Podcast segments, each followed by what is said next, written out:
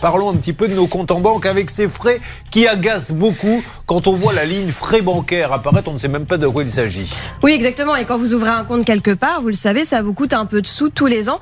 Mais les tarifs ne sont clairement pas les mêmes selon les banques. Et l'État a mis en place pour vous permettre de comparer tout ça facilement un site qui s'appelle tarif-bancaire.gouv.fr qui vous permet de comparer absolument tous les frais bancaires. Donc quand vous allez sur le site, vous sélectionnez votre département, euh, vous sélectionnez les services que vous voulez comparer et là vous avez un comparatif de toutes les banques avec les services différents. Je vous ai pris trois banques pour vous donner euh, trois exemples et j'ai pris comme service, alors par exemple, vous savez, si vous avez un chèque impayé, ça vous coûte un peu de sous, euh, si vous avez euh, un découvert non autorisé, mais aussi si vous cotisez à une assurance perte ou vol des moyens de paiement, votre carte de paiement, elle vous coûte un peu de sous, les frais de tenue compte, etc.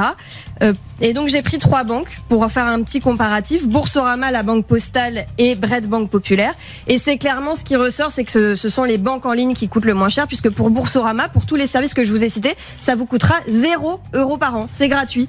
Euh, alors que pour la banque postale, pour l'ensemble de ces services, bah, ça vous coûtera à peu près 90 euros. Et pour la banque populaire, Bread Banque Populaire, à peu près 116 euros par an. Donc clairement, les, les banques en ligne arrivent en tête euh, du classement. Mais si vous voulez vraiment comparer tous ces services un par un, banque par banque et selon votre département, je vous invite à aller consulter ce site qui s'appelle tarif au pluriel, bancaire au pluriel, .gouv.fr. Merci Charlotte.